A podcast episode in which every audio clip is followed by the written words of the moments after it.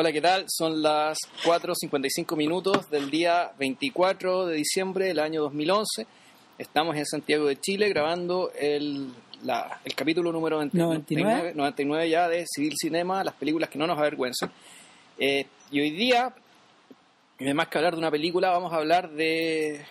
Vamos a- vamos a hablar de, bueno, de, de la trayectoria de un cineasta que no es muy conocido, tampoco es tan, pro- tampoco es tan prolífico, ¿no? Pero que es muy, pero que bueno nosotros creemos que es muy interesante eh, que sus películas nos gustan mucho.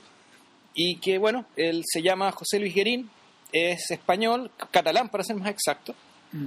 Eh, podríamos decir que es una especie de discípulo de Víctor Erice pero que eh, como cineasta eh, apunta comparte estas cosas pero apunta a algo completamente distinto que vamos a tratar de desentrañar en- a lo largo de esta emisión de este podcast Si me pillan con la boca llena que estoy comiendo, sorry al amigo que no... Un- alguien nos escribió diciendo que no comiéramos No comiéramos. pero lo Estamos siento. muertos de hambre. Eh, Esto es fuerza mayor. Eh, Ramírez llegó sin almorzar, así que bueno, va, va, Tal vez hablaré menos en los primeros cinco minutos. va a rumiar un poco mientras, eh, mientras hablamos de José Luis Guerín.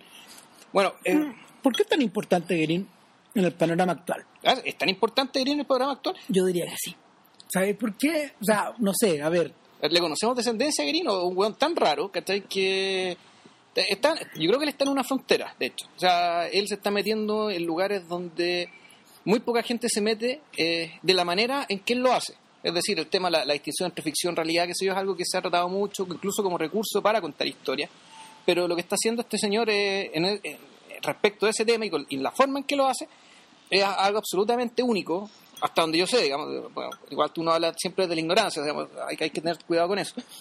Eh, y, y claro, o sea, su importancia, digamos, para, para mí vendría por, precisamente por lo único que es, digamos, y por lo bueno, y por- naturalmente por la factura de sus películas. mira, a ver, Guerín es un cineasta bien curioso porque a propósito, justamente a propósito de, de- una conversación sobre Kieslowski, sobre Kieslowski que tuvimos con Vilcher la, la semana pasada y que estaba, o sea, antepasada en realidad, y que estaba un poco enmarcada en la discusión de la, la discusión más grande de, la, de las películas de Bergman de las que estábamos hablando. Eh, en el caso de Guerín yo diría que es una suerte de cineasta es una es, es el es, es el producto es el producto de la cinematografía es uno de los productos perfectos de las cinematografías europeas post Unión Claro. post Unión Europea ¿a qué nos referimos? Eh, si nosotros nos, si nosotros planteamos por ejemplo a, a Bergman como un cineasta de como un cineasta europeo de siglo XX cuya cuya carrera solamente puede entenderse o se puede entender mejor en la medida de que de que sepamos que son obras de posguerra, que son obras que son obras eh, algunas de ellas eh, contemporáneas del existencialismo y del post del postexistencialismo. Eh, si entendemos, por ejemplo, que Wim Wenders o que o que Kiesowski o que de algún modo Kusturiza son hijos de esta Europa, son hijos de esta Europa pre-unión. Claro, o sea, son, o sea, podríamos decir que son hijos, en realidad es la, son la expresión en paralelo, digamos, en el arte, de la consagración de la idea de Europa, o sea, de la, de idea de una Europa, de la Europa unida, del ente político, económico, eh, y hasta podríamos decir ético, digamos, a, y a- son a gente, nivel de mundial. hecho, que hizo del centro de su obra la separación. pues. O sea, ellos, o sea, ellos, ellos vivieron ellos vivieron en una Europa separada Claro. y pugnaron en sus películas por una Europa unida por la- por- o, o más que pugnar, o, o pugnaban por ella o pensaban en ella, o sea, estaban en sus cabezas, digamos, porque ellos, bueno, como artistas y como gente informada y culta, digamos, se estaban dando cuenta de que para dónde iba la cosa, digamos, o sea, la micro en aquel entonces, cuando ellos filmaban las películas, iba hacia allá, Claro. iba hacia, digamos, iba hacia la Unión, eh, y ellos se, dan- se están dando cuenta de eso, se están dando cuenta del cambio a nivel de conciencia, probablemente del público, eh, que, es, que esto es un proceso que viene de, la posguerra para adelante, digamos que pero claro, ya a, a medida que se acerca a los 90, digamos, y esto se, se consagra con el Tratado de Maastricht del 93 y los otros acuerdos de tipo político, digamos, y económico que se fueron dando después, la instauración del euro y todo eso. Bueno, todo eso tuvo un correlato en, la- en- en el, cine, diga, y, y- esa fue la conversación que tuvimos con, con Ramiro respecto de Kieslowski, Kieslowski, digamos, esto lo de los tres colores, a la larga, podríamos decir que es uno de los, un- una de las cumbres digamos, de esa expresión, de la expresión de, digamos, del, del ideal de Europa uniéndose. vamos, anunciado desde antes y ya consagrado en aquel entonces. La que- del Oriente con el Occidente. Claro, además, o sea, al fondo y además esto mirado desde, desde en el caso de Kieslowski, desde gente, desde gente de Europa del Este, que estaba viendo, digamos, este proceso, digamos, y que, claro, cuando cae el muro de Berlín, digamos, todo, todo se acelera para que esto termine ocurriendo, y efectivamente ahora Polonia es parte de la Unión Europea, por, por ejemplo, y República Checa también, y Hungría también, digamos, y varios países de, de- de- de la órbita socialista ahora son de, de la zona euro para su desgracia. Sin embargo, claro, para su desgracia, sin embargo, ¿qué pasa después? ¿A qué se parecen estos otros cineastas que en el fondo circulan en este circulan en este continente del euro, circulan en un, en un mundo donde en el fondo los papeles que tú puedas tener no, no es necesario que los saques cada- cuando llegas a cada frontera, Claro, eh, donde se supone que hay un etos cultural común, que parece que no era en el fondo, pero ¿qué ocurre? Eh, O sea, claro, una vez que. O sea, cuando estás mirando de lejos del ideal, eh, el ideal se concreta y empieza a mirar más de cerca y empiezan a aparecer las diferencias, por un lado. Pero también empieza a aparecer el hecho de situarse, digamos, eh, ya situarse dentro y desde ese, desde ese dentro empezar a navegar, a caminar, a cruzar de una frontera a la otra, ir de un lado para otro, y eso es lo que hace gente como Michel Haneke, de quien ya hablamos, y también, bueno, nuestro José Luis Guerín.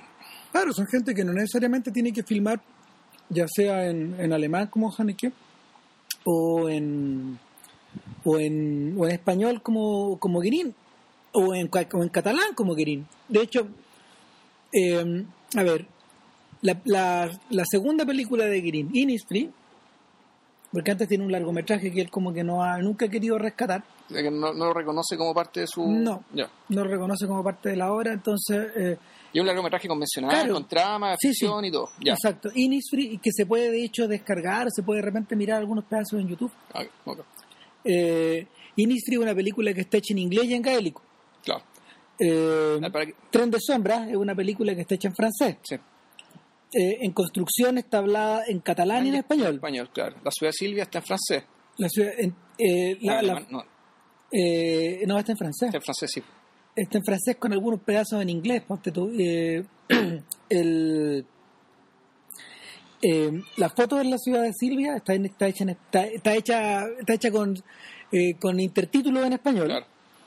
Porque es como una fotonovela, entonces esto está con. No está, creo que no, no recuerdo, yo recuerdo, está narrada. Esto No. funciona solamente con, con, con textos, digamos. Y este es un galimatías, pues, porque está hablado en gran parte en español, hay trozos en portugués, hay trozos en hay trozos también en chino y, en inglés. Ah, Entonces, y en italiano y, y creo que un poquito en francés.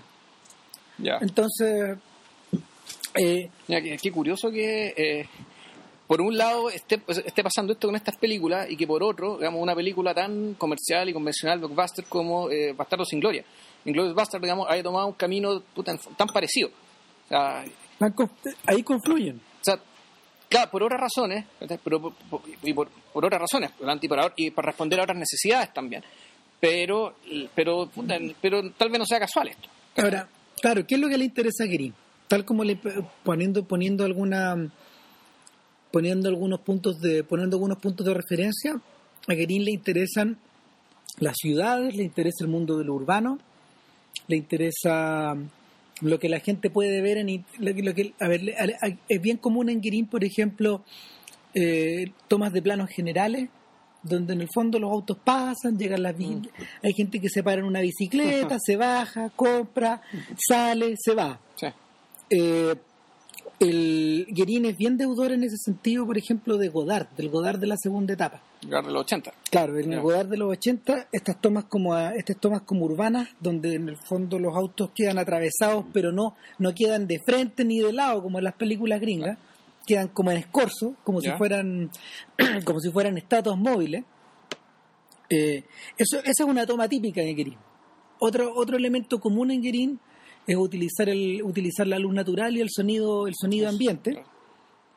postproducido, por cierto, pero, pero como un elemento importante en la trama. Eso de alguna manera está, por ejemplo, recogido de las obras de los Strauss, Ya. de como que de ahí lo sacan. Y no sé, pues es bien común encontrarse con el rumor del el rumor de la calle o gente que entra en cuadro, dice un par de palabras y tú te y, y las ves pasar y, y luego se van, Sí. o gente silbando una canción o algunos autos con la radio puesta. Entonces, eh, en ese sentido, eh, de alguna manera, Guerin como que rescata dentro de esta pasividad, dentro de estos planos generales, como que rescata momentos que van y se que van y vienen, que van y lo se casual, digamos, lo que parece casual. Claro. O sea, no es casual que lo haya elegido, digamos, pero deberíamos creer que eso ocurrió casualmente y la gracia de las tomas es precisamente el hecho de haberlo recogido. Otra cosa que es muy de Guerin es el tema de las propiedades de la luz. La forma en que él utiliza la luz, la sombra, eh, los reflejos, Mm. eh, el, el uso, el uso del, del, del, del cuerpo humano como con características estatuarias en el fondo. Eh, es, es muy común ver eh, en él eh, que el cuerpo humano, por ejemplo, una persona esperando micro, parezca de repente una estatua. O, o- o- o su pelo se mueva de una determinada forma. Y siempre hay un, hay un tema ahí con la búsqueda de la belleza, de hecho. Con la Sí, bú- hay una cuestión bien clásica, o sea, sí, eh, pero busca la belleza, pero en términos clásicos, donde es la reproducción con medios modernos, con tecnologías modernas, situaciones contemporáneas, no eh, sin la solemnidad, digamos, que del museo clásico, digamos, pero, pero que sí, que son cosas que parecen que parecen evocar eso, ¿cachai? Parece evocar, digamos, esta, puta, esta herencia, esta, esta herencia clásica de la belleza, digamos, que viene de, puta, desde Grecia, ¿cachai? En el sentido es profundamente europeo. Sí, completamente. Y mm, tanto sí que en determinadas horas como que tú no solo ves referencias al cine, sino que ves referencias, por ejemplo, no sé, y se me viene a la cabeza al tiro la, la referencia al joven Werther en las dos Silvias. Ya, O sea, cuando él llega a Estrasburgo, es importante Estrasburgo por distintas razones. claro, Es importante porque el protagonista llega ahí buscando a Silvia, claro. pero sobre todo es importante porque, porque es el Estrasburgo del joven Werther. El joven Werther, claro. Que, bueno, Estrasburgo, ciudad francesa, pero culturalmente alemana, digamos que como está en la frontera, digamos, y se la han, se la han ido repartiendo. Eh, quien gana la guerra se queda con la ciudad, digamos, durante hace, no sé, 300 años. Entonces, bueno, en Estrasburgo, vemos que es ciudad francesa, va este español, una ciudad eh, evocando a un escritor alemán, digamos, cerrando, digamos, el tema del europeo de este sujeto. Eh, claro, va y, va y filma esta película sobre, y este otro rasgo, otro rasgo muy, muy propio de, de Guerin, que tiene que ver con la, con la presencia del pasado. Es decir, la, la mayoría de las películas, que no todas, bueno, todas se tratan, todas consisten en el desentrañamiento de la presencia, persistencia e insistencia de, eh, de- del pasado en el presente y de cómo ese pasado se va muriendo Ojo, en, no es tiempo, nostalgia. en tiempo real. Y no es nostalgia, es, es- No. es como mirar, es mirar, es mirar el proceso, por una parte, de, de aquello que se va yendo, pero también es constatar que eh, es constatar la forma en que el pasado eh, y los elementos del pasado, las experiencias pasadas, eh, son parte del presente y están en la vida de las personas, ya sea en el plano urbanístico, en el plano individual, Claro. en, en el plano mítico, digamos que esto ya es lo, lo más increíble, eh, como el caso de Innisfree, digamos, y ya hablaremos de eso. si tú querés buscar nostalgia europea, en realidad hay que buscarlo un poco antes. Eh, el- en este mundo, en este mundo de estos cineastas europeos nuevos como Fontriero, o sea, gente ya adulta, ya Sí, claro. gallos, gallos que están como en su que están como en su pico, Fontriero, el mismo, el mismo Moretti o el mismo o Sokurov o el mismo eh, ah se me fue el nombre, este gallo, bueno, Haneke, no son particularmente personajes que sean que sean nostálgicos. Sí, claro. No, sí, es que cuando hablo de la presencia del pasado, eh, claro, no estoy hablando del ideal de la vieja Europa, ni, ni de nos habíamos amado tanto, ni de Héctor Escola, ni no, no, no, no, no. ni, ni tampoco, el, el- claro, ni, ni los 400 golpes, por decirlo de alguna manera. O la gente que quiera recordar cómo era la Europa de los 50 no tiene que ver con eso, sino que tiene que ver con que eh, la gente vive su vida Rodeada de pasado. rodeada de pasado, apresada por el pasado, golpeada por el pasado, y a veces no se da cuenta, y a, y a veces sí. Y bueno, ¿y qué pasa? No, no. Entonces eso pasa en la ciudad de Silvia, pasa en Innisfree, pasa en, eh, pasa en, construcción, y, y son todas películas que uno podría decir son tratan de cosas bien distintas todas, pero los rasgos estilísticos que mencionó Cristian y, y este tema del pasado por una parte y este otro tema respecto a la ficción realidad Mm. que, que, que también no es algo que pesa mucho, uno podría decir aquí hay una obra, hay un autor y hay alguien Claro. absolutamente coherente y, eh, bueno, creemos imprescindible. Ahora, cuando ustedes, por ejemplo, piensan, hay, hay otro rasgo estilístico de Guerin que es súper importante y, y que también lo vincula con, con muchos cineastas europeos de los 70 y los 80, es que su obra está hecha como de paso. Yo siempre siento que él nunca está. Es decir, como que, como que este gallo llega, ve, eh, filma y se va. ¿Ya? Eh, en Innisfree es una troupe que, que va hasta Spidal, que es este pueblo donde, donde se filmó el, El hombre quieto de John el hombre Ford. quieto, ambientado en una, ambientado, ambientándola en una ciudad ficcional que se llama Innisfree. O sea, es un pueblo, viejo. Es un pueblo que es, un pueblo... un- Un un- pueblo en Irlanda, en, en el culo de. Irlanda, digamos, creo en el condado de Cork o algo así. Y La película comienza cuando el auto llega a la ciudad con la cámara puesta delante de la carretera y frenan. Claro, Y, y ya estamos en Innisfree. La película termina ¿Mm? cuando salimos de esta, de la, de la- del lugar central del pueblo, que es como la plaza, donde hay una cruz, que hay como un monolito, claro. hay un- una cruz, hay una cruz céltica. Claro, Una cruz como entre celta y católica. claro, una cuestión ahí media rara. Y, y- y el auto, el auto lo que hace, de alguna forma, él, él pone la cámara al revés. Claro, Y te, y, y te vas, digamos. claro, es el comienzo de Lola de, de Jacques. O como el, claro, Sí. o como el comienzo de, no, de- ¿Es de Lola o de la Bahía de Los Ángeles? De la Bahía de Los Ángeles. ¿Sí? Claro, Sí, cuando vamos por la playa. sí, la- No, yo estaba pensando en, en la- en las tomas de, de, de Oliveira en el viaje al fin del mundo. Al principio del mundo. Al principio del mundo, claro, donde en vez de colocar, donde en vez de colocar la cámara por el camino que tú estás recorriendo, eh, la cámara está puesta para que tú mires el camino que tú estás dejando atrás Claro. de una manera per- persistente. O sea, lo que recorriste. Claro. Eh, entonces, eh, en, desde Innisfree ya está, está puesta, está puesta esta idea.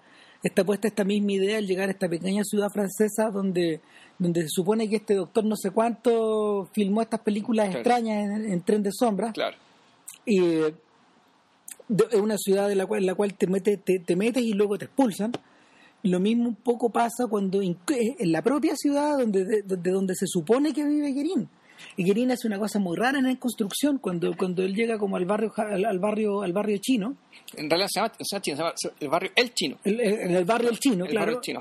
Y cuando llegan hasta allá, que es un barrio, no sé, porque que, que es un barrio, es un barrio sea el equivalente como barrio Franklin acá, un es un, es un barrio es un barrio, mire, solían ex- como, como- Eh. solía estar habitado por marineros, gente de paso, prostitutas, Sí. comerciantes. era como un barrio, no, no necesariamente el barrio rojo, pero era No. un barrio popular, eh, empobrecido y claro. Y, con que- edificios súper antiguos, todos superando los 100 años. Claro, y que en el, en el contexto, digamos, de la Barcelona guapa, que fue esta campaña de, la, de, de- de renovación urbana de la Eh. Cambio ciudad. de milenio. Claro, que el cambio de milenio fue una especie de, de- de- de esfuerzo de branding ¿cachai? que hizo, que, que- que hizo la- el, el ayuntamiento de Barcelona. La Generalitat. Claro, eh, claro, este barrio era, puta, era, un, era un lunar, po, un lunar, un tumor. Y, Una wea fea, claro. y había- al- algo había que hacer. En construcción te muestran, bueno, la, La forma en que... la renovación urbana del barrio chino.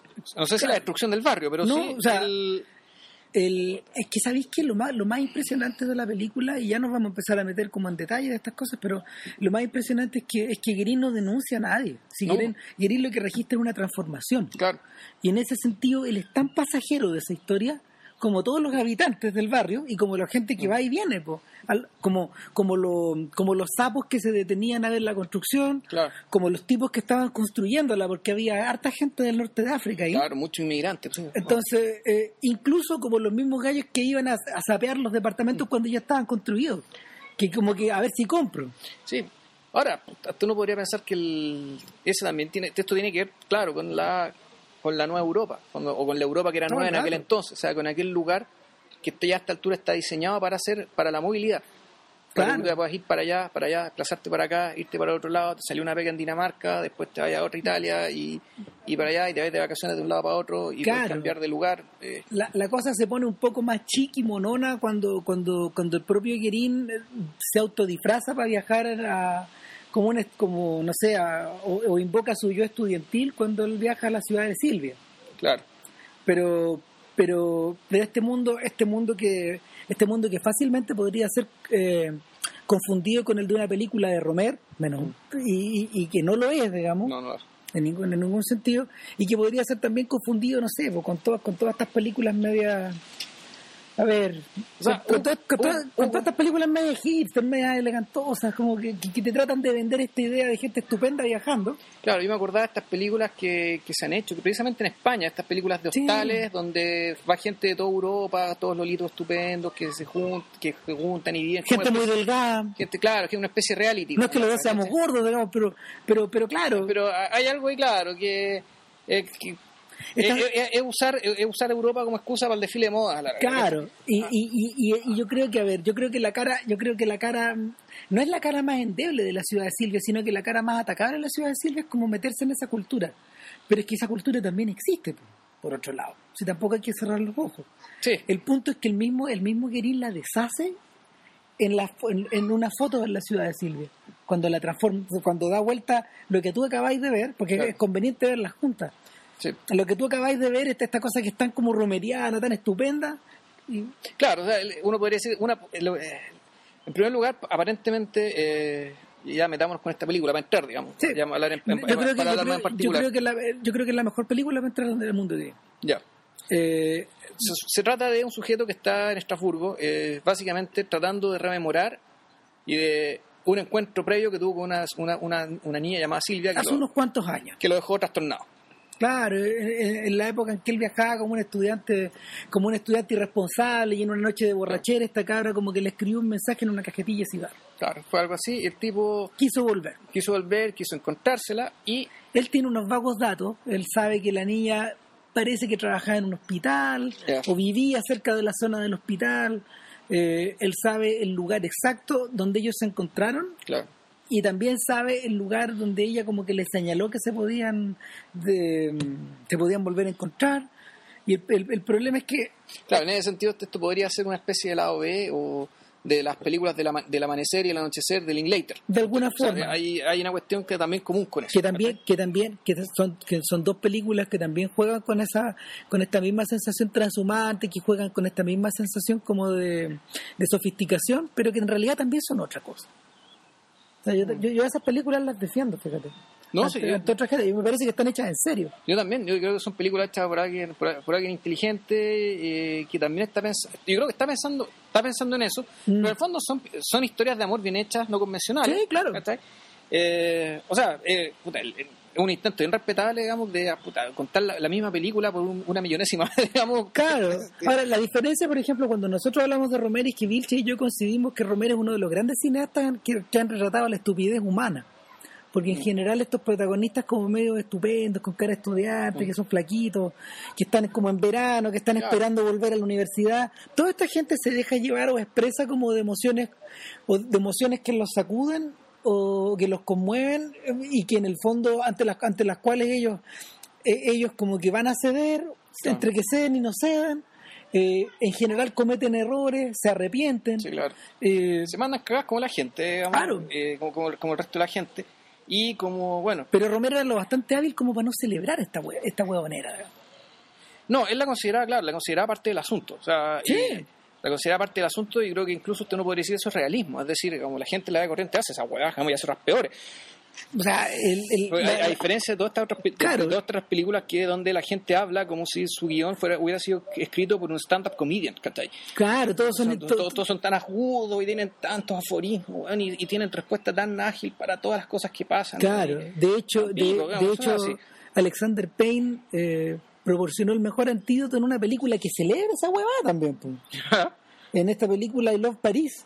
ya, así pues. Claro, eh, el último corto, el último corto es el de esta señora gordita que es como una profesora que viaja. Una profesora que la, la- la- la señora que confunde a Simón Bolívar con Simón de Beauvoir, que probablemente votó por Bush, ¿cachai? Que es la Claro. gente que todo, todos los hipsters o los intelectuales progres, digamos, ¿cachai? Desprecian, ¿cachai? Puta, resulta que él la defiende, se pone en su lugar y el fondo lo que te dice es que la luz es para todos. O sea, todos pueden llegar a entender y comprender y sentir, ¿cachai? y los no beneficios es- del mundo global también. Claro. Claro, entonces, de alguna forma, de alguna forma, volviendo a este protagonista que, que Guerín, Guerín como que Guerín después de una breve introducción se lo encuentra a él en un café, en una, en una, en una escena que es como un tour de force extraordinario, donde el gallo eh, juega no solo con las formas de las personas, sino que con, con, el, con la luz que va cayendo en esta especie de café donde él está dibujando donde él está dibujando, donde él se está acordando de esta Silvia, donde nos introducen esta idea de la persona, donde hay gente como sacando la vuelta, hay gente como celándose, Claro. tú no sabes qué muy bien qué pasa, pasa un montón de rato donde nadie dice nada, Claro. sentís las moscas dar vuelta, tenéis calor, eh, o sea, no sé, pues es, como una temperatura de color como la de las 5.20 que Y- y tenemos ahora. era- es, que es como era cuando, no sé si se acuerdan como cuando estaba el, este café el- a la orilla del municipal, esta cuestión que hizo Lavín, que licitó el- el- una parte del municipal, la licitó con un Ah, café. Sí. Que Eso Sí, parecía. sí, Parece que lo sacaron. Bueno, pero pero es como esta idea, claro, este, este- este- este- esta idea como jugar a la- jugar como a la Europa, digamos. Puedo decirlo de alguna manera. Bueno, la cuestión es que el sujeto al final de, este- de esta escena que es bellísima detecta algo. Claro. Parece que Silvia, parece que Silvia está cruzando En uno de los reflejos, Claro. en uno de los ventanales, y este gallo empieza a seguirla. Claro. Y la sigue de Y nos espalda. encontramos con otro tour de force, digamos, que son como a 15 minutos del tipo caminando por Estrasburgo. Seguir, seguir, seguir. seguirla, seguir. seguirla, seguirla, y la, la muestran a ella, digamos, la muestran a él. muestran las paredes, muestran las, paredes, muestran claro, las casas, los muestran los grafitis, los grafitis. Hay una Elena te amo. Ya. Elena te amo, ¿no? Parece, Claro, Elena te amo, no sé, eh, por todos lados la wea puesta. Eh, entonces te quedas con la sensación de que, a ver, estamos haciendo turismo, Claro. estamos en un momento de, de obsesión hitchcockiana. O el bueno está descubriendo la ciudad por primera vez. ¿Qué está O sea, haciendo este ¿qué- gallo? ¿Qué, qué es esto? man? Claro, eh, O sea, claro, tú decís, esta obsesión hitchcockiana, esto, claro, la persecución de San Francisco de Vértigo, digamos, ¿cachai? claro, o sea, Hecha de otra manera, pero tú decís ya, en Guerín esas referencias siempre se cuelan de esa forma, ¿cachai? Mm. Siempre se cuelgan de forma cinemática, nunca están puestas como, nunca están puestas encima. Entonces, el, es una secuencia muy bonita y, y remata obviamente en que Silvia lo cacha. o sea, esta niña, que supuestamente es Silvia, lo cacha. Y, Ya, y claro, y empieza ¿Qué? la conversación. Y, y él dice, chucha, no eres Silvia, No, po, no, weón. no, no, perdón, le Claro. dice, puta, no, si de verdad no te estoy Mm. tratando de engrupir, si, si es que... Y le cuenta, y le le cuenta la historia. claro. Y él le pone atención, le pone atención y es muy comedida y es Sí, muy, claro. ella es muy civil, ¿cachai? Entonces, de alguna manera, en, al- en algún momento da la impresión de que esta historia va a seguir. Cuando llegan como al paradero del, la micro, de- del tren. claro, o sea, es un, es como un trole igual, Es un, ¿no? es un- pero es, un tranvía. Es un tranvía, es un tranvía que, que corre en el fondo por, por las distintas ciudades y que corre bastante rápido, porque hay unos momentos en que el, no me acuerdo si no me acuerdo si el protagonista casi lo agarran de la cola, digamos. pero- Ah, no, ah, pero el, el punto es que cuando pareciera que se va a insinuar algo, todo se deshace. ya. Y ella se va. Y él queda ahí helado, botado. Y de alguna manera la película se pregunta a sí misma si puede seguir. Y, y esa es una pregunta, es una pregunta, ¿por qué lo planteo de esta manera? Porque en las películas de Guerin siempre está ese instante. Siempre está ese instante, y esto es lo que lo convierte en un sujeto del siglo XXI, y, y, y- ni siquiera es postmoderno, es una pregunta post eso. Eh, es, es la sensación de que en el fondo no, no, no es que esté, a ver, no es que esté como en algunos, como en algunos adalíes del postmodernismo botando la cuarta pared, es que ya no hay pared allá. Entonces el la pregunta que se hace en la película es ¿me sigo moviendo o no me sigo moviendo? Y durante un largo rato este, esta hueá hace a, a lo Antonioni se queda estacionada en un paradero, en el paradero del tranvía. Claro. Y de ahí ya tú empezás ya a ver gente esperando el tranvía. Y es un desfile de, es un desfile de, es una comedia humana de rostro Sí, claro. es una danza de rostro que esperan, que no esperan y tú decís, a ver eh, todo está tan bien coreografiado que en el fondo las, personas se paran delante de los anuncios y es como los anuncios es como si los anuncios los interpelaran las publicidades es como si es como si se interpelaran entre sí eh, ellos mismos es como si es como si a rato la tremenda la tremenda esta gran composición estética que se está formando delante tuyo, estos cuadros, estos cuadros vivientes, estos tableaux vivants, eh, estuvieran jugando a sucederse uno detrás de otro, uno detrás de otro, sin, sin, sin, en pura, en una solución plena de continuidad, hasta el momento en que pareciera que la película se deshace. Ya. Pero, pero el, pero finalmente no es así, po, porque, porque la hay uno, hay una última, hay una última vuelta de, de- hay una última vuelta de carnero para el personaje, po, que es el que se pierde entre, entre estas calles de Estrasburgo mientras empieza a sonar como una, como una suerte como de melodía, de melodía post barroca, media rococó, no sé si Ya. te acordáis. No, no me acuerdo. Y, y de alguna forma, mira, a ver, eh, es como es como si la película se disolviera de la misma forma en que empezó, de este- en esta misma especie como de en esta misma especie de caldo medio caótico. Esta película no empezaba, ahora, el- las fotos de Silvia que empezaba, las fotos de la calle donde estaba el hostal. Claro, O sea, porque todo esto empieza con el hostal. O sea, básicamente el tipo está eh, literalmente reconstruyendo eh, o más que reconstruyendo, eh, ¿cómo se llama? Reconstituyendo, Claro. en un lenguaje criminalístico, reconstituyendo el pasado, re- re- reconstituyendo este encuentro. Entre medio hay gente que se te repite, por ejemplo. Hay gente que está esperando a la micro que tú has visto la noche anterior carreteando. O caminando por la calle, o gente que compró algo después la que se sube al tren. Entonces tú decís, ¿cómo lo coreografía esta weá? ¿Está filmando gente normal o está filmando actores? Y, y ahí pasamos a, la- a otro a otro detalle de las obras de Guerin. O sea, el, y, y que probablemente a estas alturas de la conversa yo creo que deberíamos dedicarle un rato antes de entrar a Innisfree. Que, Claro, que el, el tema es del, del gato por liebre. El, el- o es la relación entre ficción y documental. o sea, a eso voy con, a eso voy con el gato por liebre. Esto de que eh, te, te muestran algo que es- parece ser un documental, que te muestran algo que parece que es real, te muestran gente que parece que vive en tal lugar, o te muestran imágenes que parece que fueron grabadas, grabadas en tal momento. Claro. Y uno ve toda la película, buena parte de la película, con supuesto de que así es, pero de a poco te empiezan a meter la. te- empiezan a decir que en una de esas no. Tanto Vilches como yo vimos Innisfree en algún momento, yo lo había visto hace como dos años. Pero hemos una semana, Y ¿sabes? yo me la repetí ahora cuando Claro. la veo no y, y en el fondo en Innisfree hay una gran trampa Sí. porque la ciudad la ciudad donde se grabó donde se donde se filmó eh, The Quiet Man es Espiral y, Claro. y al lado hay una ciudad donde se filmaron que se llamaba algo así como Cono que, que es otra ciudad donde se filmaron escenas y que estas dos ciudades como, como si fueran Pelotillego y Cumpeo Claro. compiten por la propiedad de Pero digo, y buena espera. Claro, y perdón, Pelotillego y Buena Espera. ¿Verdad que Cumpeo es como un tercero, un tercero que no disputa? No, claro, está, está más lejos. Claro, entonces el, el punto es que eh, Guerin se, se decide armarse su Innisfree y juega con esta idea, entonces tú no te tú sabes que está contando tú sabes que hay personajes que son reales, como por ejemplo la familia de John Ford, los familiares, los, los descendientes de John, de la familia, No, de la los, familia de los. Finney, Claro. o Lord Killanin, por ejemplo, que es el productor de la película, De, de, del hombre quieto. de- del hombre quieto, no, que no, es- no de esto. es uno de los supervivientes del elenco. Sin embargo, O sea, lo era en 1988 cuando se filmó, Claro. digamos, Innisfree. digamos, Claro. A esta altura claro, ya la, la haber la palmado. palmó no sé cuánto rato Lord Killanin, pues, pero bueno, el punto es que eh, de ahí para adelante ya tú no sabes quién es quién.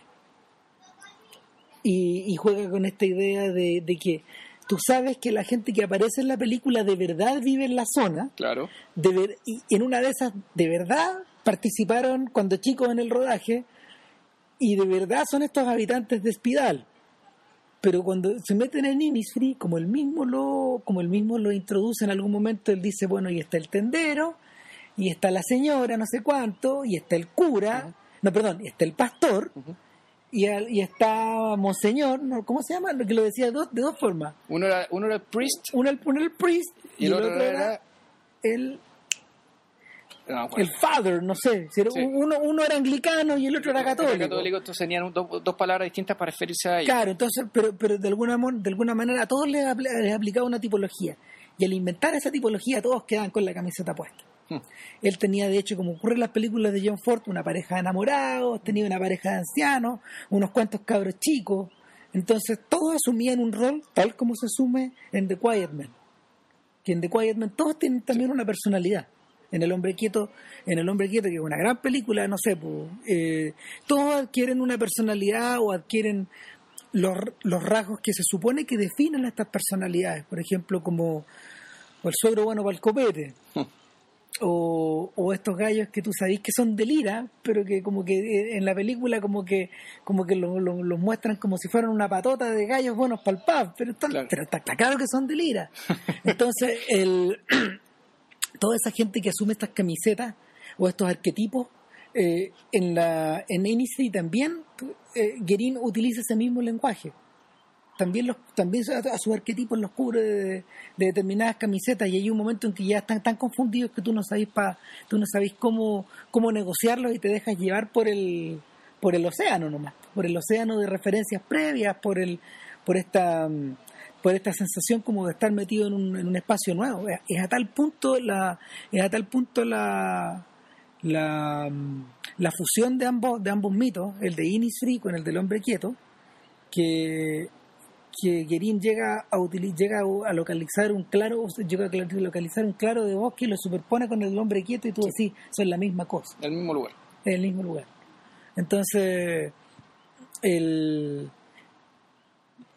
como si estuviera planteado desde antes que esta especie como de síntesis de belleza eh, es como el dios Jano, tiene dos caras.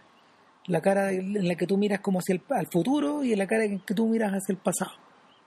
Entonces, eh, eh, es, es una especie como de, de carretera en dos direcciones, donde, donde tú podés mirar hacia, hacia las dos partes y en las dos partes tú vas a encontrar significados similares, arquetipos parecidos, belleza, be- be- bellezas equivalentes.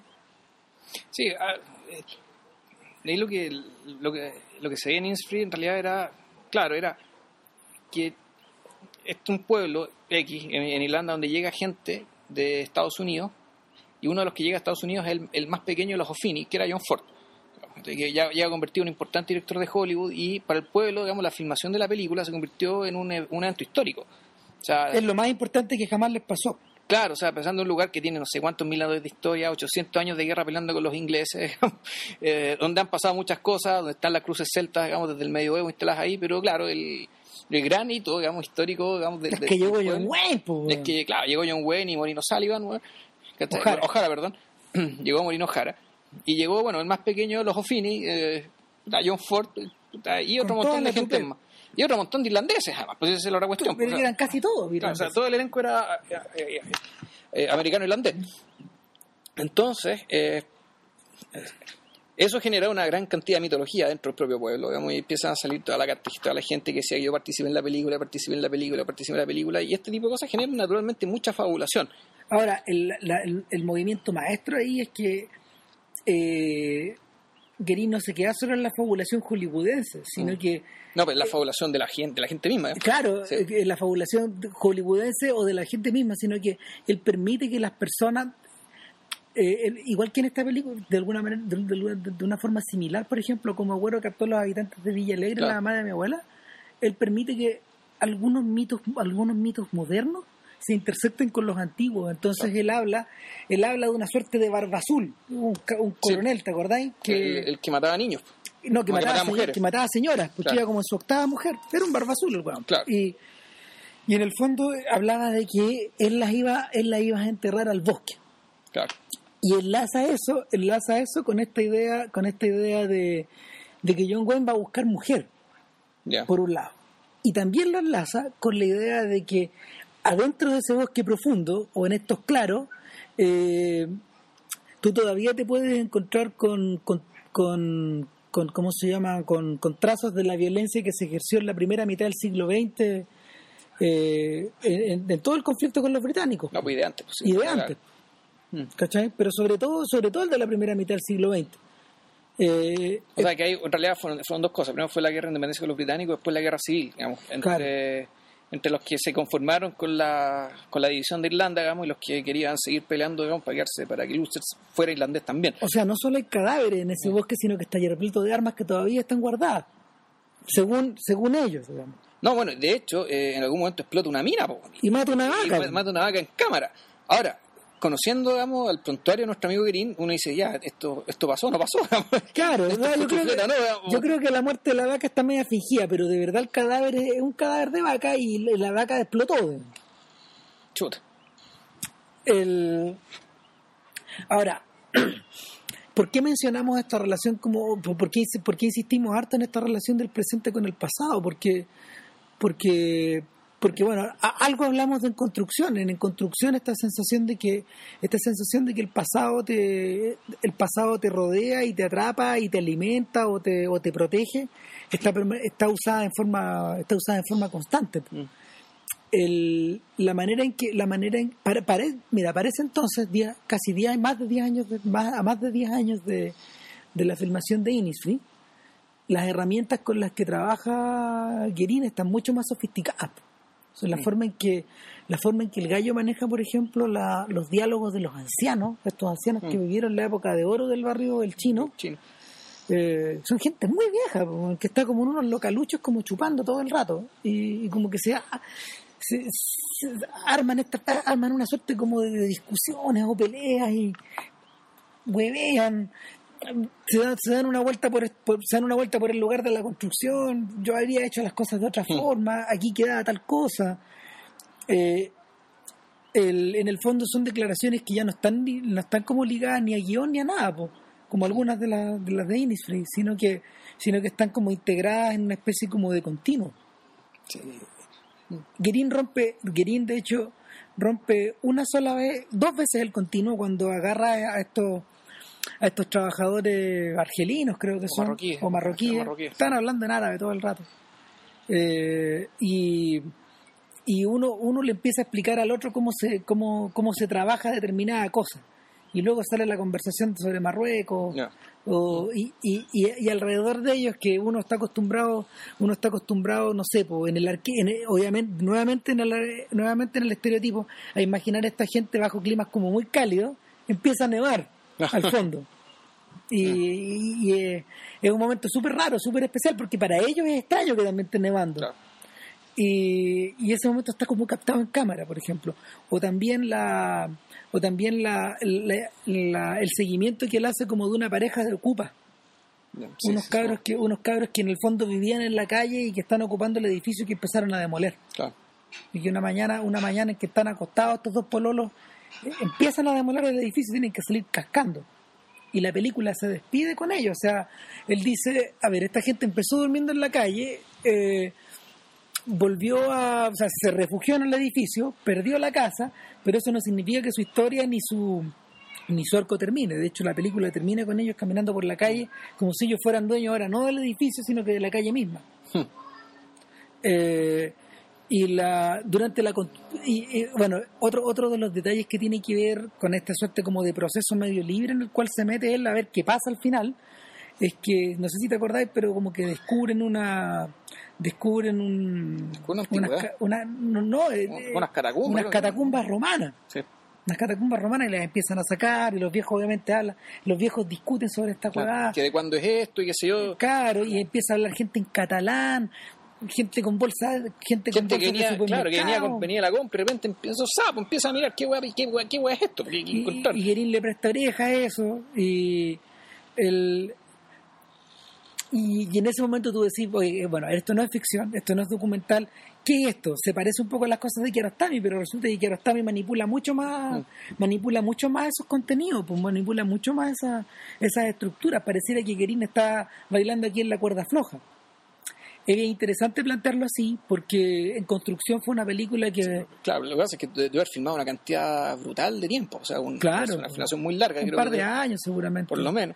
O sea, una, un- eh, una película que es parecida a eso sería la que Agüero, otro personaje Claro. que, que- que es medio recurrente en este, en este, en estos podcasts, Agüero eh, Aquí eh, se construye, claro, claro, que, que- anterior que- incluso, ¿no? que es contemporáneo. contemporáneo. Es ya. contemporáneo justamente y, y toca temas parecidos porque porque Agüero, Agüero cuenta cuenta la historia de cómo eh, un par de casas muy grandotas de que estaban en que estaban ahí en Cañas, ¿no? no no estaban en Lion en Lion con Eliodoro Yañez Ya, no, no específicamente ahí sino que un poco metidas para adentro porque es un, porque un paño de terreno grande que queda entre Lion y Suecia ya. Y, y nada, pues este, este, este lugar se, se arrasó, se demolió, se conservaron los árboles, pero, pero se construyeron como una suerte de. se construyeron como tres edificios a los lados. Ya. Y, y nada, pues eh, Agüero no solo, no solo cuenta, Agüero parte contando la historia desde el punto de vista de un señor que, que, que es biólogo que vive atrás de, ese, de- atrás de ese terreno Ya. y que tiene un jardín más o menos grande y que él dice, o sea, lo primero que yo observé, dice este gallo, es que en el ecosistema me cambió.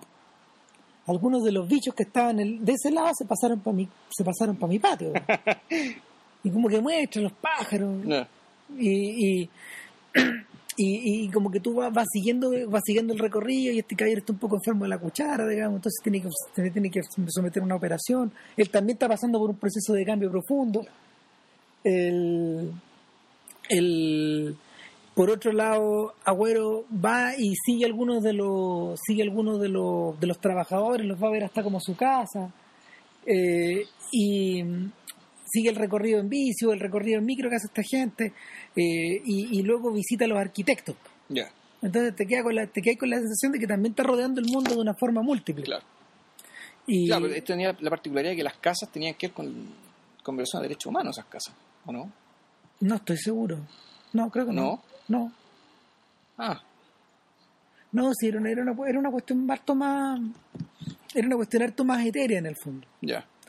Yo creo, yo creo que el, el principal problema, el principal conflicto ahí es que es que la vida de la familia que está al lado cambia demasiado. O sea, tiene una, tiene una, una mole que se está armando al lado de su casa y de hecho, cuando tú pasáis por Suecia y miráis para adentro hacia ese lugar, ya no está la casa del caballero. La casa fue tragada también por la construcción de un edificio gemelo que se hizo por el lado de Suecia. Ya. Y que en el fondo continuó la estructura como la- continuó Sí. la estructura que, que ya se había fi- prefijado para el lugar. O sea, incluso él mismo fue expulsado de ese lugar, donde, donde había vivido tanto tiempo. Entonces, eh, eh, Guerín registra cosas parecidas, como por esta gente, como esta gente que vive al frente de este edificio que se está haciendo. Pero, pero es curioso porque te das cuenta de que estos edificios de departamentos antiguos no son tan distintos que como la- al nuevo que se está construyendo. Sí, pe- pero la gente que va llegando es muy distinta. Esa es la Esa diferencia. es la weá, ¿cachai? Esa es la diferencia, porque por ejemplo, eh, una de las personas más reconocibles de- de- del filme es una señora que, que hace sus compras con una persona que está abajo, parece que ella es muy anciana, no puede bajar, entonces ella baja con un- una pita, un- con una cuerda, Claro. con la bolsa, y se la suben de la misma forma. Mm. Entonces, ella no baja, ella no baja a comprar. Y ella como que compra a distancia. Y ese tipo de cosas como que no están metidas en la cultura de la la- gente. el- claro, la lógica que va a llegar ahora, y de hecho en comentario pa- palpable, que es lo que me recuerdo de la película, que un, gente que va a comprar edificios y me dice, "Oye, pero es bien feo el barrio, digamos, y como que no, no me gusta la gente que vive acá.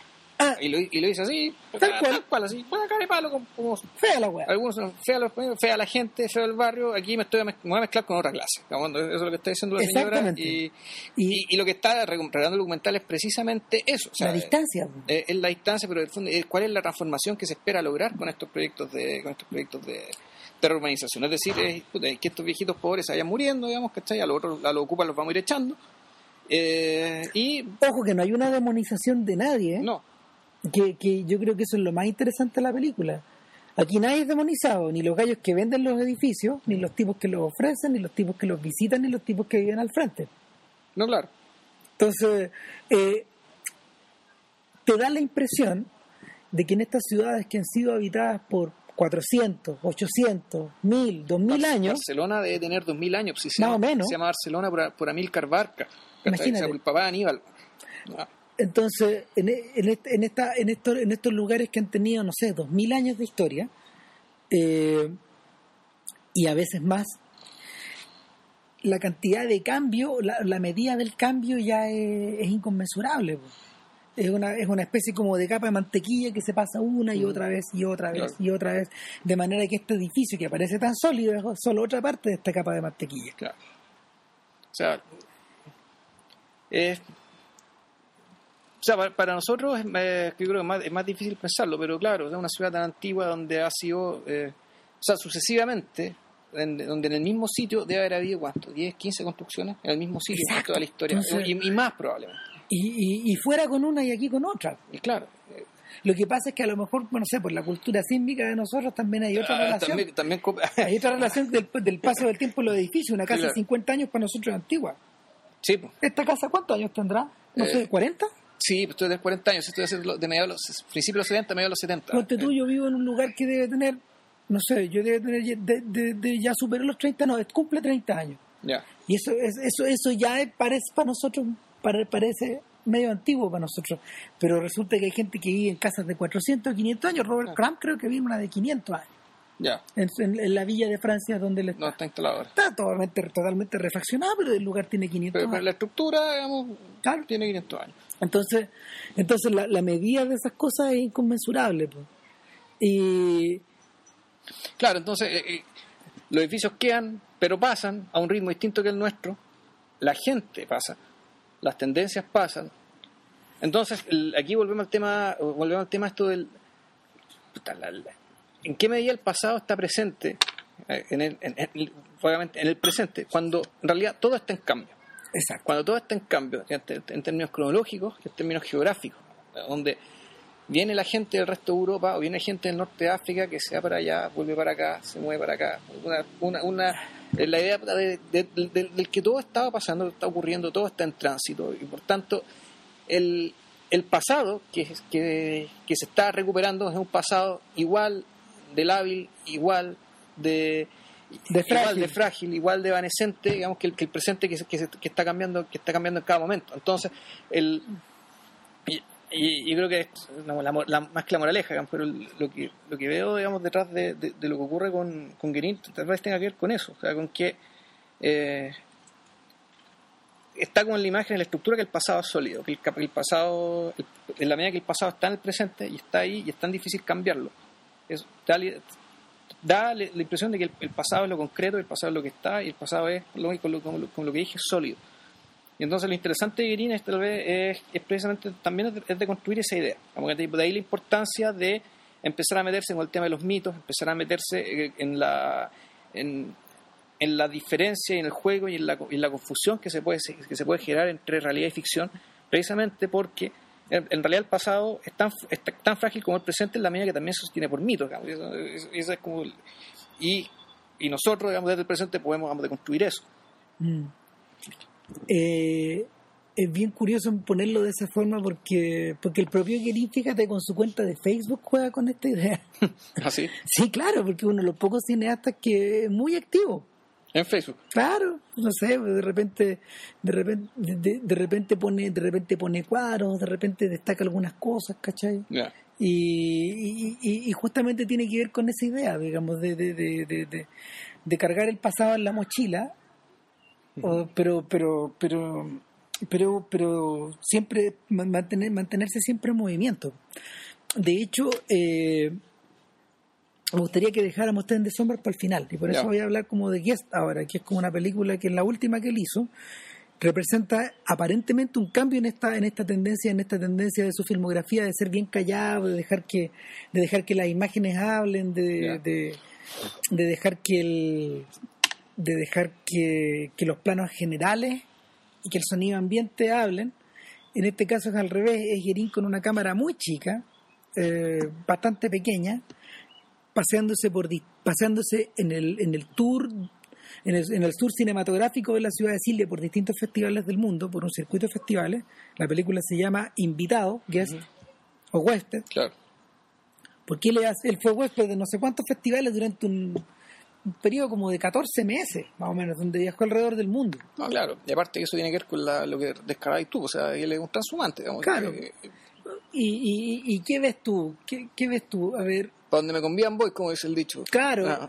es chora la idea, porque en el fondo antes, en el, en el, en el mundo de Green ya antes habían jugado un papel las habitaciones de hotel, las teles Sí. prendidas, lo- los mementos que tuve recorre- recolectando en el viaje, o, o las libretas abiertas, las libretas que se morronean, se garrapatean, se escriben, eh, se agendean, no sé, eh, pero eh, el esta película que parte en el Festival de Venecia con esa sensación, donde, donde él presenta en la ciudad de Silvia, eh, y que se dirige a distintos lados.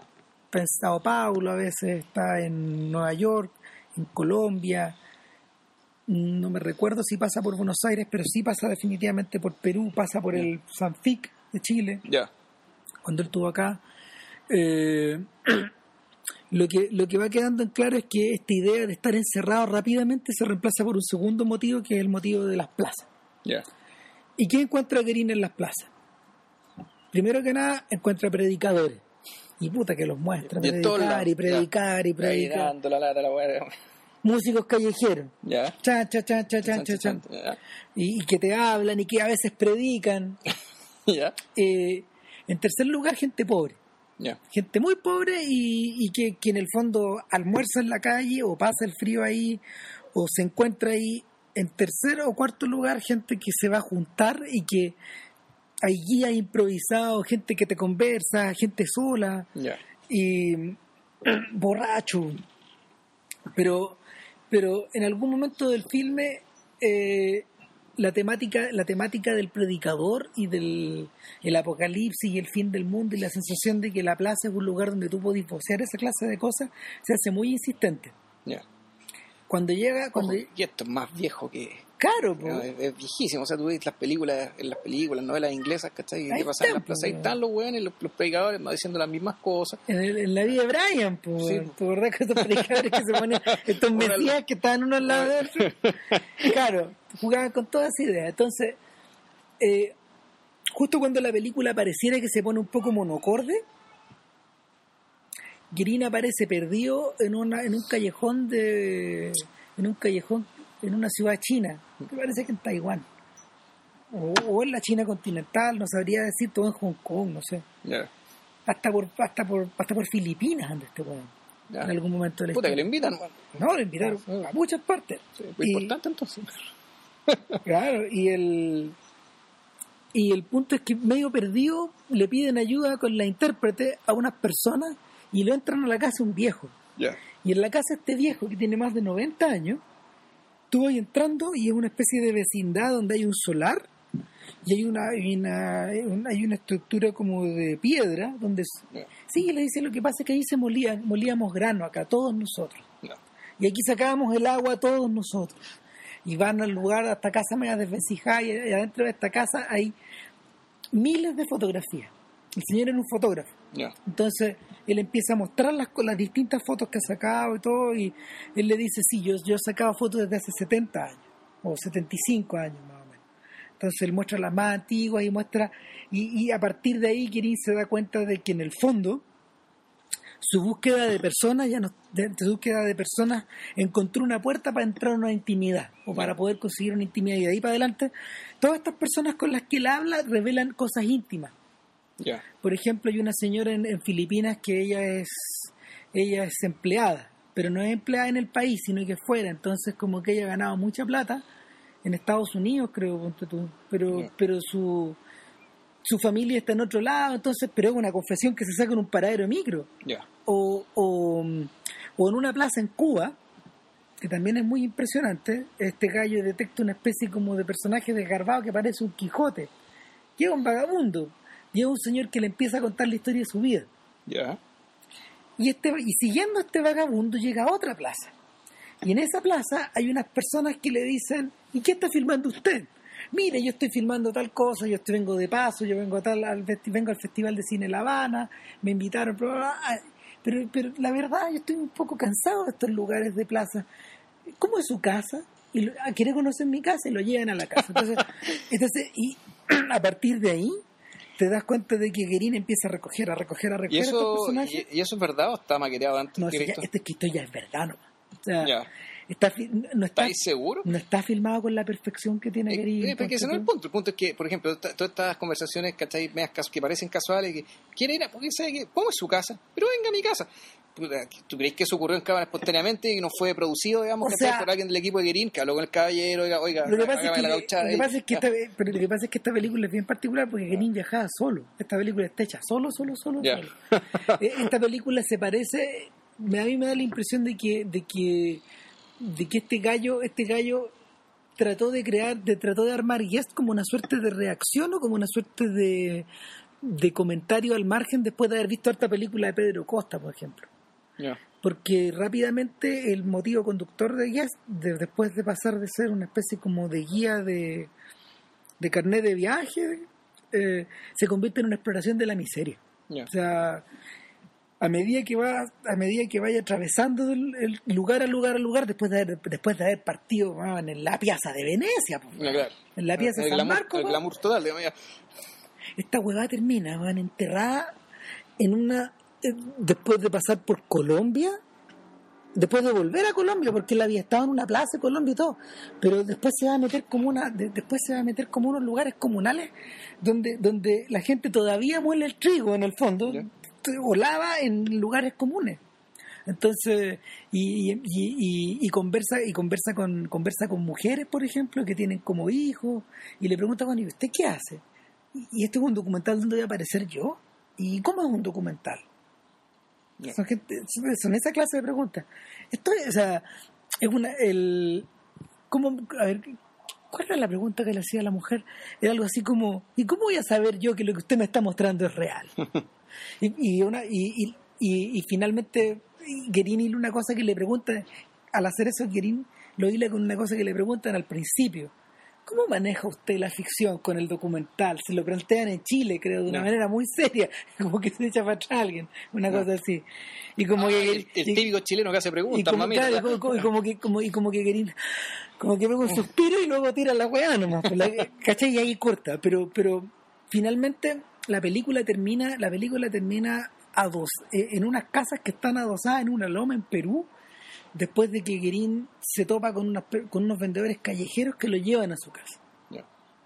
Y los vendedores callejeros que viven en, una, en unas condiciones, en unas condiciones como súper Precarias, con futuras, súper ya. su- súper precarias que le que lo- le almuerzo y todo eh, el- lo- los vendedores callejeros empiezan a hablar de la, de, de la gente en África y de lo mal que está la gente en África y de la gente que se muere de hambre en África y tú dices así a ver tú empezáis a, empezáis ahí mismo a cuestionar tus nociones de miseria po.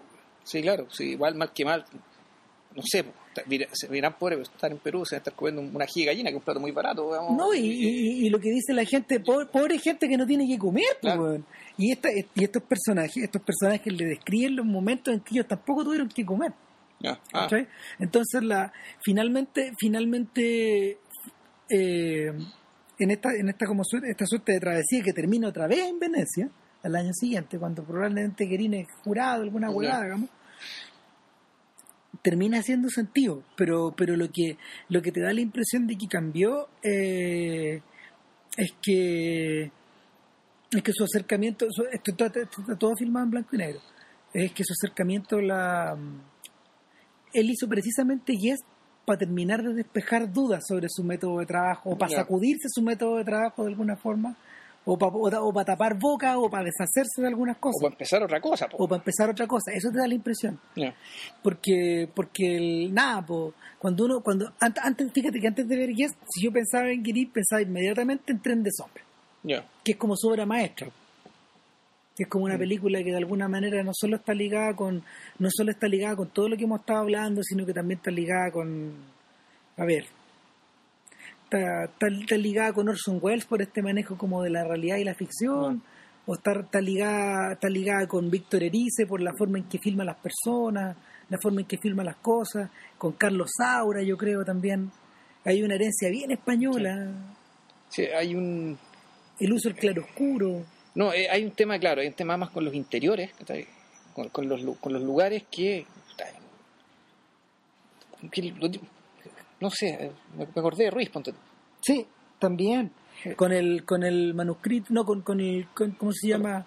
Con la hipótesis del cuadro robado, ponte tú, con esas películas de Ruiz. Claro.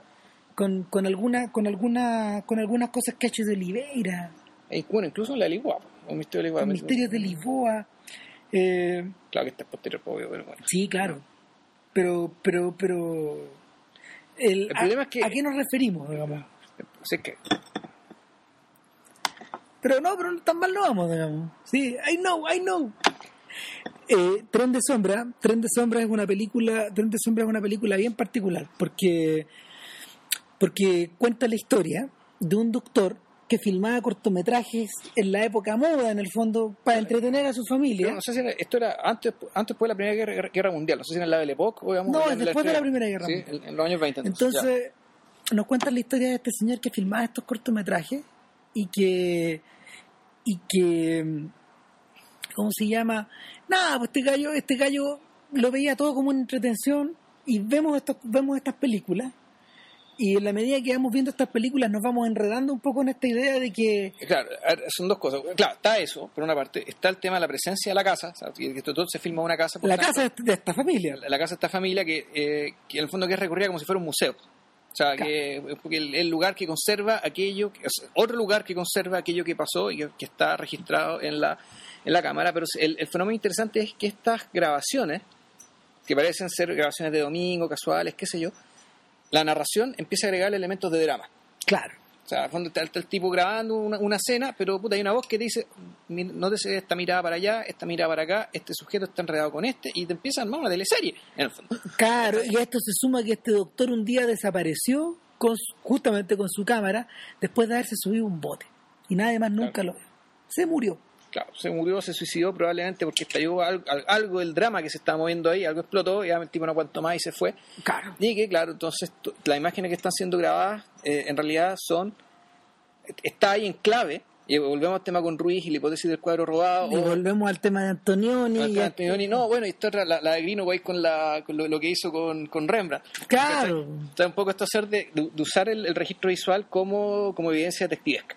Claro, entonces el, la primera impresión es que estamos reconstruyendo una historia. Una historia que, de hecho, cuando Guerín, que Guerín, que, Guerín cuenta dos bandas a través de estos, a través de estas de estos documentos familiares y por otro lado la va contando a través de las tomas de la casa vacía Claro. de una casa vacía que a lo lejos tuve gente cortando el pasto gente entrando y saliendo pero pero unas ovejas está todo muy bien mantenido ¿quién mantiene esto? Exactamente, o sea, no hay polvo. Es como si alguien viviera ahí, esta casa está viva la memoria está preservada claro, pero por, por gente que no tiene nada que ver con la historia antigua. O sea, No. Es decir, esa historia supuestamente no, no está siendo prolongada.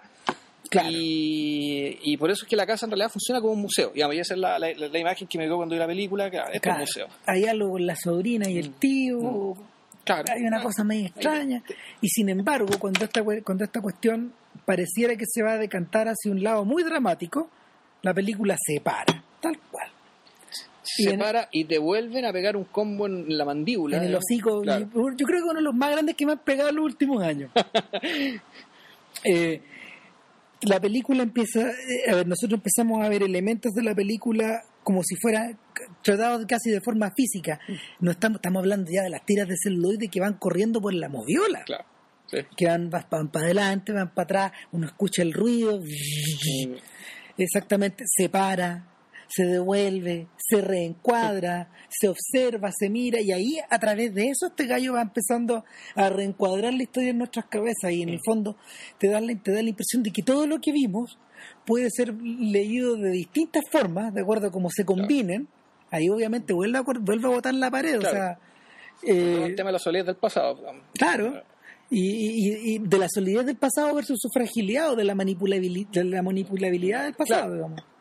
Eh, y, y, empezáis a nadar, a empezáis a nadar en una, en un marasmo de, de indefinición tal que lo único que parece real son estas tomas modernas del- de, la ciudad don- donde pasan autos, Claro. donde hay tractores, donde nosotros a lo lejos vemos pasar un barco, como que, lo- como que la sensación del presente es lo único que está. Hmm. El resto todo puede ser manipulado, todo puede ser contado, todo puede ser dado vuelta, todo, todo puede ser glosado, todo puede ser, todo puede ser regurgitado, rehecho, eh, incluyendo estas películas antiguas que en realidad no lo son. Porque Oh. rápidamente queda, En queda algún momento te queda claro que, eh, que claro, las personas que estamos viendo en Son actores. son actores, digamos, que están vivos.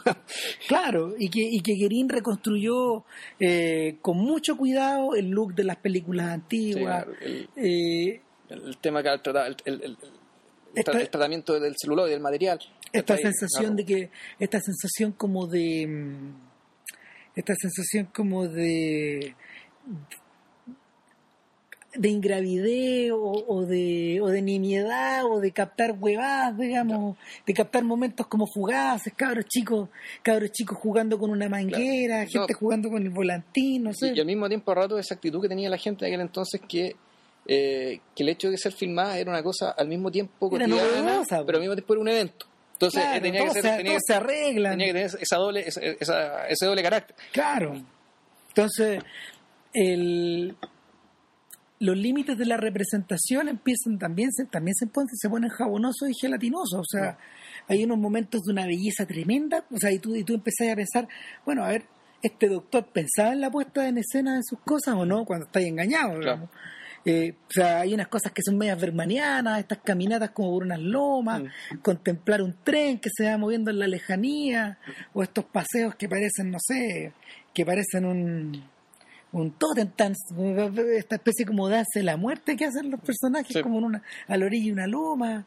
Eh, Incluso tú no podrías decir que él, eh, eh, que las, eh, uno, está, uno podría dudar digamos, de, de la autenticidad de los videos, porque en realidad los videos o no están muy bien hechos o están demasiado bien escogidos para, para representar una época. Es Claro. decir, uno, porque no todos los videos que uno graba, digamos, que va a terminar convirtiéndose en documentos para el futuro. weas que uno esconde. Igual que uno esconde, igual que están mal filmadas, que están mal hechas, que están Claro. pensando en otra cosa y qué sé yo. ¿cachai? o que te traen malos recuerdos también. En cambio, documentos que, o ya sea por la maestría de un, de un, de un- no, no sé, me, me vino a la mente ese, ese- Hay que- esto que mandaste Frank Rich sobre uno que Frank Rich, un, Ah. ex, un ex columnista del New York Times que hablaba de unas grabaciones familiares de la América que se fue, de una familia y de- que fueron ingresadas a la biblioteca del Congreso. claro, porque, porque Es un señor que durante 50 años hizo películas, hizo películas caseras en los formatos más distintos posibles. Y el, y el que está ingresado a la Biblioteca del Congreso en particular es un viaje a Disneylandia Claro. que la familia se ganó en la época en que Disneylandia estaba siendo testeada por Disney. Entonces ellos sorteaban entradas para distintas familias en Estados Unidos que eran convocadas en el Reino Mágico Claro. y, se les sometía como a la experiencia y eran especie de Claro. conejillos de India y era como la, la gran novedad del año. Tú tenías que mandar, era un concurso con 3M, ponte tú, que Ya. tú mandabas y lo que tú... que mandar cupones, cosas No, así. mandabas una construcción hecha con papel... 3M, con, ya. con papel 3M, pues, con, con papel adhesivo. Ya. Y ellos crearon un castillo, pues, entonces ganaron. pues. Ganaron. Y, Claro, pero, eh, claro, pero el punto es que eh, este señor, que era un maestro de las películas caseras, logró filmar sin pretenderlo necesariamente. Él quería filmar la felicidad de su familia, cómo vivían y qué sé yo, pero bueno, eso terminó convirtiéndose en un documento de lo que era Estados Unidos, digamos, cuando en la época de su boom económico, en los años 50, que era también el boom, el, el boom demográfico, Claro. y que ahora está siendo Era añorada. Era la era imperial. Claro, era, claro, era la era imperial, entre comillas, virtuosa, entre comillas, digamos, que siempre, siempre es discutible, pero ellos lo ven así. O sea, en su artículo Rich planteaba que esa Norteamérica estaba tan lejana como Marte para ellos. Claro, Y esto- él hablaba de, de una, de una etapa que él vivió más Sí, claro, si él era chico en aquel entonces. Claro. Eso, eso es lo vio. Entonces, el, el registro, digamos, el, el falso registro está, era tan perfecto, tan bien hecho, que uno podría empezar a sospechar por ahí, por el tema de la, de la selección y cómo es el conjunto de estos videos te, te transportan a una época, digamos, que hay cosa que es muy, eh, no necesariamente un video, un video casero, digamos, de alguien que no es cineasta, sino que agarra la cámara y se pone a jugar a filmar la familia, lo logra. Ahora la maestría de la maestría de Guirín y, y, y la emoción que le impone a su película es que en algún momento él asume que eso que, que los que los espectadores modernos van a per- van a percibir esa, esa Mm. falacia y él rápidamente da vuelta a la cuestión y, y viola todas las reglas y, y reencuadra, juega a volver a representar en cámara lenta algunas situaciones o, Mm. o, o- o- amplía tal grado amplía, amplía tal grado el cuadro que te das cuenta de que en el fondo él mismo empieza a cuestionar la, eh, la plasticidad de ese registro o la o la o la, o la redobla además y, y, y nada pues el, la sensación de la- te quedas con la sensación de que tú estás viendo te quedas con la sensación de que tú estás viendo cine puro esa es la sensación que me quedó o sea Claro. que, que esto yo no lo podría explicar como en una novela que esto no se lo podría explicar como con una obra de ni de teatro, ni con una canción, ni, ni con un programa de televisión tampoco. O- Lo que tú estás viendo a lo mejor es, es puro audiovisual. Sí, es interesante esto que la... En el fondo es hablar de la vida y las imágenes. Exacto. por, por decirlo así. Y a mí, la, la vez que me encontré con una película que trataba de eso, y pero una película experimental, de un tipo que ya ni me acuerdo, se, se llamaba De Casia la película. Ya. Pero hablaba de la vida y las imágenes, ya no tanto de las imágenes en sí, sino del material en que están. Este era un tipo, un canadiense, que, eh, que recopila eh, celuloide. Norman McLaren, ¿no será el que? Debe ser él, Sí. debe ser él. Donde, claro, ahí tú te das cuenta que el tipo, para esto parece una pegatina, digamos, de celuloide descompuesto, ¿cachai? Pero el, lo que termina mostrándote, digamos, en la medida que puta, veis, veis la imagen, veis lo que pasa y veis cómo la, el celuloide descomponiéndose empieza a ser parte de la composición y empieza, digamos, a crear otra cosa, Claro. vamos, en términos expresivos. Aquí lo que estáis viendo es la vida, muerte y descomposición puta, de la imagen, propiamente tal.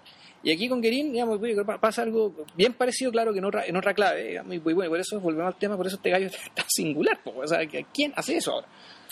Yo creo que hay harta gente que lo está haciendo, pero, pero, pero por distintas, por distintos canales.